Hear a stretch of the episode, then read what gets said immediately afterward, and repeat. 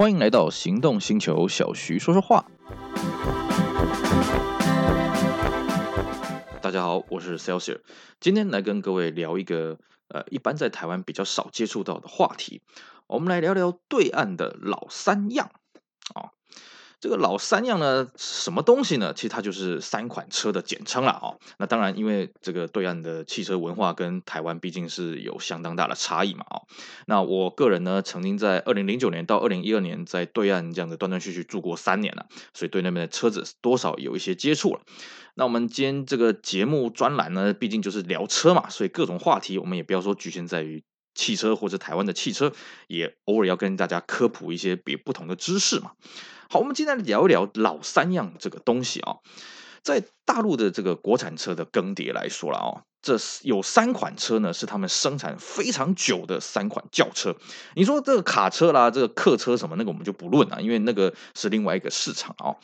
所以大陆的老三样是哪三台车呢？分别是一汽大众的捷达，呃，东风雪铁龙的富康，那么还有上海大众的桑塔纳。这三款车呢，可以说是大陆呢这个早年国产车市场的三只老妖精啊！啊，我们首先来讲讲这个上海大众的这个桑塔纳。那上海大众这间公司是怎么来的呢？当然，现在各位一定都听过上海大众，毕竟我们在台湾啊玩福斯，很多人呐、啊、都是靠这个上海大众、一汽大众的零件来保养的啊，也便宜又好用。那上海大众这个项目是怎么来的呢？话说呢。大陆政府在一九七九年进行了一个所谓的改革开放，就是吸引外资进来啊，那刺激这个大陆的经济的发展，一直到现在已经呃三四十年了啊，这个成果是不错。但在一九七九年那个时候呢，哎，外资对于整个大陆的环境也是保持着迟疑，但是跃跃欲试的态度。那么上海本身呢，因为是我们常说上海是东方明珠嘛，所以其实上海在这个清朝末年的时候就已经是一个呃世界的一个橱窗的一个窗口。所以呢，其实，在改革开放之前呢，一九七九年之前，上海本身是有一些汽车工业的，是有一些经济基础的。那当时上海做的是什么样的车子呢？当时上海的车子叫做上海牌，那么也有人说是凤凰牌，其实这两个东西差没有很多了。好，上海牌的轿车，各位去看它的外形呢，基本上停留在大概呃上个世纪的大概六零年代左右了哦。其实这个车也很有趣了，它根本就是一台宾士的一九零碰桶。哦，你仔细看一下哦，你把一九零碰桶的这个造型啊，跟这个上海牌的造型拍在一起，除了车头不一样以外，其他地方都很像。好啦，那对上海汽车工业来说呢，今天改革开放了，那我们当然也要想办法去吸引一些外资啊。很快呢，就透过一些关系呢，就跟呢大众集团，就大陆叫大众啊，我们台湾叫做福斯啊，福斯集团呢，哎，牵上线了。于是呢，就在一九八三年开始进行磋商，大概在一九。八三年就达成了一个协议，什么呢？我们来合资来成立上海大众汽车股份有限公司，啊，那就开始在这个上海生产了 Volkswagen 的车子。那一开始生产的是什么车呢？一开始就选定了这个桑塔纳，为什么呢？因为大陆当时他觉得，哎，我上海大众我要做的车子应该是做一个稍微高级一点点的车子，我不希望做那种太廉价的车子，我不希望做 Golf 这么这么低水呃。就低价位的车子，我想做高级一点的，因为我要满足公务车还有机动车市场。毕竟那个时候啊，各位要记住啊，大陆在一九八七年才开放民众私有车，在一九八七年以前，你要买车，你只能透过政府或者是透过你的公司的名义啊，私人是不能持有的。好，那在那个时候呢，当然这个车子它只能去面向官厅或者是计程车这些特殊的市场，所以呢，他选定了这个。帕萨，那帕萨这个车子它的基础呢？各位会想说，哎，可是桑塔纳这个车子它明明叫桑塔纳，它真的是在帕萨，真的是哦。各位去查一下哈，它代号是 B two。我们台湾一般路上看到是 B 三帕萨，可是 B two 帕萨其实当然也有进口到台湾哦，只是大陆它选用的是桑塔纳这个名称来上市，来进行国产，来进行上市。好，这个车子一路生产到什么时候呢？生产到差不多二零一零年、二零一一年的时候，哇！各位这样掐指一算啊，从一九八三年、一九八五年一直啪啪啪啪啪啪啪生产到二零一零年，生产了多久呢？生产了二十多年呐、啊！哇，这真是一只老妖精啊！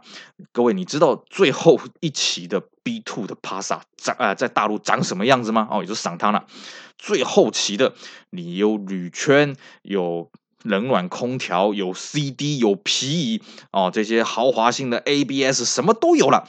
卖多少钱呢？超级便宜，十万多块多一点点人民币就可以买得到了。哇，各位你想想啊，要是今天呃台湾的这个 p a s a 忽然降价降三分之二，你买不买？当然买啊，是不是？谁管你啊？嗯，那么便宜可以买到这么大的车，划算呐、啊，划算的不得了。而且我刚刚讲的还是官方的市场指导价。好，这个车子当然它成为。当时市场上唯一一台啊、这个国产的中型的合资的轿车啊，那个时候什么广汽丰田、广汽本田、一汽丰田，那个都还不知道在哪里啊。这个车子呢，它雄霸了计程车、官车，还有这个什么教练车、啪啪啦啪啦公务车，什么一大堆的市场啊。当时你你去大陆看，真的路上一半就是桑塔纳。好，这是第一个，我们先跟各位讲的老三样。第一个，那第二个，我们来讲一讲。一汽大众捷达，好啦，一汽呢看到这个上海汽车呢跟大众合作，哎呀，这个赚了好多钱呢，怎么可以呢？我们叫什么？我们叫做第一汽车集团呢？怎么可以让这个这个这个上海人呢赚美于钱呢？不行不行不行，来来来来，我们也赶快啊，赶快一汽的人赶快又去跟那个福斯集团人，哎，又谈一谈，哎，搞出了这个下一个项目是什么呢？一汽大众跟一汽奥迪啊，我特别呢要把奥迪给抢过来，为什么呢？官车啊、不能给你这个上海大众一家独霸。嗯，我们奥迪呢，比你大众还要再高一点。我们奥迪毕竟高于福斯嘛，所以呢，一汽呢很顺利的把这个这个 Volkswagen 跟奥迪这两个项目给拿下来。当然，中间有点小插曲啦，就是说，本来一汽是想要拿 Mercedes-Benz。哦，可是后来不知道基于什么缘故呢，这个项目就吹了。但是吹了归吹了，据说了哦，据一些不正式的文献记载，一汽还是组装了大概几百台的这个 W 一二三啊。我在大陆有看过几几个，真的，它的水箱支架上面就钉了梅赛德斯奔驰哦，就是一汽组装的这一批。那这一批据说了，它的车身号码你去原厂是查不到资料，不过这都是小道消息了啊，不管。一汽呢，他拿到了这个呃跟福斯的合作权。那他要做什么呢？他总不能也做帕萨做桑塔纳吧？嗯，一起看一看。那不然这样好了，你们做帕萨这个比较高定位的，我做稍微小一点定位的。反正我上去有奥迪嘛，啊，我有奥迪一百嘛，对不对？那我就做一个产品差距稍微大一点的。所以呢，一汽都做了一个什么捷达啊，Jeta 啊，就是我们台湾以前在路上常常看到的第二代 A2 的 Jeta。好，捷达这个车子呢。它在大陆呢又产生一股席卷的风潮，为什么？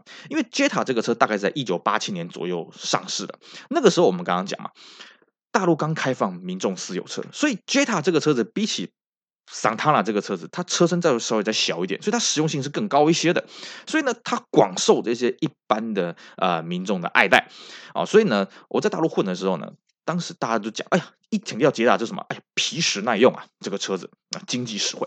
好，捷达这个车子，这个老妖精呢，它生产了多久？哎，它其实停产的时间跟我们刚刚讲的这个桑塔纳差不多，也大概在二零一一年、二零一二年左右。A two 的捷达生产到那个时候，而且呢，当时我在大陆还看过一个很好笑的一个广告，我至今我都是难以忘怀。就是呢，一个小男孩坐在这个老的捷达上面，哎呀，幻想着。坐在后座看着汽车起飞，觉得老爸的声音很威武。哎呀，开着坐的这个车子呢，好威风啊什么的。然后呢，马上时光机快转，快转到现在，这个小男孩长成人了，他就买了一台最新的一汽捷达。也就是说呢，这个车子可以让你从小时候的梦想，等到你真的有钱了，你还真的买到这个车。为什么？因为这个车还没停产啊！当然了，这个到最后期的这个捷达，当然配备也是配备的非常的好了啊，外观已经改的跟原本的捷达已经已经有点难分辨了啊。这个是一汽的捷达，也是第二个老三样当中的第二款。那第三款呢，就是东风雪铁龙的富康。那富康这个车子，它诞生的背景呢，跟我们刚刚讲的这个一汽大众上汽上海大众呢比较不大一样哦。这个雪铁龙的这个富康呢，它是属于东风集团哦。那这边跟大家这个介绍一下哦，东风汽车呢，它原本叫做第二汽车集团，也就是它是有别于一汽啊。那这个大陆政府呢，在搞了第二个汽车集团。那第二汽车集团呢，它就落脚于这个这个这个武汉一带了啊，就是这个。比较中中部的这一带，那当时呢就觉得说二汽好像我们好像这样低人一截，我们自己承认我们是第二啊，不行不行，那就改名叫东风了。当然东风这个这个名词怎么来，我这边就不解释了啊。好，那东风雪铁龙呢，这个项目呢，就是跟法国人谈成的嘛。那当时他们也就决定说，OK，那我们也要来做一个这个国民车啊，我们不要做太高级的车子。那看到 Jetta 很成功，所以我们也做一个类似 Jetta 这个级距的车子好了。那时候看一看雪铁龙，哇天哪！那时候雪铁龙有什么车子呢？小的是 AX，不好意思，那个车实在太小了。然后呢，再大一点呢，就是这个 ZX，嗯，ZX 这个车子勉强可以。你说如果再生产更高级的是什么呢？是 CX，呃，不好意思，CX 这个车子实在长得太怪异了哦。那你说那 B 叉呢？呃，不好意思，B 叉它主要是这个液压悬吊系统啊，这个不适合大陆的这个环境啊，所以最后呢就敲定了 ZX 这个车子。好，ZX 这个车子呢，你说它要怎么翻译呢？桑塔纳翻译叫桑塔纳，J 趴翻译叫捷达。那么大家左思右想，哎呀，算算算，ZX 啊，这个名词呢，我们直接翻译好像也不大好，那干脆就随便取个名字叫什么？叫富康。啊，这个这个这个奔富小康啊，太好了啊，这个朗朗上口。所以呢，这个车子呢就这么样的上市了。而且这个车子跟我们刚刚讲的桑塔纳跟还有这个捷达有个不一样的地方在什么呢？富康这个车子它同时做了掀背啊，两厢掀背跟两厢半的这个轿车哦。为什么不说它是三厢？因为它其实它后面的屁股是很小的了哦。也有人说它是三厢了，不管了哦。它等于上市了这两款车子。那么这两款车子呢，其实卖。又卖了超级久，这个比起这个捷达跟这个桑塔纳，富康做到了一个是什么呢？它这个车子，它一路以来都叫做富康，但是它后来呢叫什么？改名了，改名叫爱丽舍，啊，它头尾叫包装一下，基本上骨子变化不大，继续卖。而且呢，它比前面这个桑塔纳还有这个捷达更厉害是什么呢？它还推出加长版的车子。怎么个加长法呢？不好意思，中间加一节，不要怀疑哦，这个那个叫做呃富康加长型哦，中间真的是加一节哦，很气派。可是大家会觉得很奇怪，怪了这种呃，我们这么讲了哦，这种中小型房车，比方说今天 Artis 推出一个加长版，中间加一节哦，啊，没有像 L 七那么长，但是大概我这样目测大概也加长了二十公分左右，很明显中间就多了一节，你会买吗？这个车就怪怪的哦，这种车子哎。这个搞不好，他的车子还是手牌的呢，是不是？哎，手牌的中间加一节的轿车，这是怎么回事啊？我相信，呃，大陆以外的车友都会觉得莫名其妙。可在那个年代没差啊，我就是要搞得气派一点啊！不要怀疑啊，当当初那个上汽后来搞的奇瑞轿车也是有中间加长的，甚至最夸张什么？天津夏利，夏利是什么车呢？台湾叫做祥瑞，代号是 Charade 的，也有中间加长的，而且加长呃大概五公分到十公分而已，甚至什么两厢的 Charade 啊，两厢的夏利就是我们的祥瑞啊，这个没有屁股了，也有加长版的，我、这个是非常的奇怪啊，是呃大陆话叫什么叫奇葩啊？不管，呃雪铁龙的这个富康呢，它也生产了相当长的一段时间，并且它外形不断的去精进，不断去包装，生态改名叫爱丽舍，哎继续卖啊。当然了，这几款车之所以会下台鞠躬，还是基于这些安全法。归这一些什么与时俱进的东西呢？毕竟这个车品牌实在太老了，它实在是跟不上。不过呢，这三款车它都伴随着很多大陆民众的人生第一台车，或者是坐过的第一台车，或者是教练车，或者是计程车。所以呢，你去问大陆比较老一辈的，你说问那种零零后的啊，那种九零后，他们或许对这车子没有太大的印象。可是你对于这些老一辈的啊，比方说这个现在四五十岁的人呢，你讲的这三款车，他们肯定是会有印象的。为什么？当初大陆街头就这几款车而已啊！啊。各位，如果你有在收看以前这个这个大陆寻奇这个节目啊，在九零年代初期的时候，他们也是大陆到到处到处跑嘛。我印象很清楚啊，那个时候路上大家就看到几款车，第一个就是桑塔纳，第二个捷达，第三个是什么？九三年份的 Camry。为什么呢？因为那个车是大量进口的，那叫大贸车。第四个是什么？就是天津夏利，大概就这几款车。第五个是什么呢？脚踏车，嗯，大概就是这些而已了。当然了，你说那我现在去大陆为什么都看不到这些车呢？不好意思啊，以大陆政府的法规来讲，这种老车我们要加速它淘汰，我们才能刺激整个大陆国产车工业的一个循环。所以呢，你现在在路上你要看到这个最末期的 Jetta，最末期的 Santana，或者是爱丽舍。都是相当困难的，在一线的城市基本上看不到了。其实各位有个认知啊，台湾玩车的环境很受大陆车友的羡慕。为什么呢？我之前遇过这么多大陆车友来台湾玩啊，他们光是在机场的啊，就是下飞机的机场的停车场就不想走了，因为机场看到的车子基本上在停车场随便看到的车子都是大陆已经见不到的车子。你现在去大陆看，你去一线城市看，基本上你看得到只有八年内的车子。香港也是啊，不要以为说香港的老车很多，没没没，那是假日用车。平常你在，尤其在这个中环啊，在这个湾仔啊，你看到的车子都是它可能四五年份以内的车子啊。所以呢。在大陆来讲，这个车子虽然大家很有感情啊，大陆话叫做情怀。不过现在你要在路上看到呢，也不是很容易，甚至什么这些车子的二手价格也越来越高了。不过呢，在大陆，它既然说车子只让你开个八年十年，所以它的法规是不断的加严。那这些车子能不能通过日益趋严的法规呢？这个就是未知数了。好。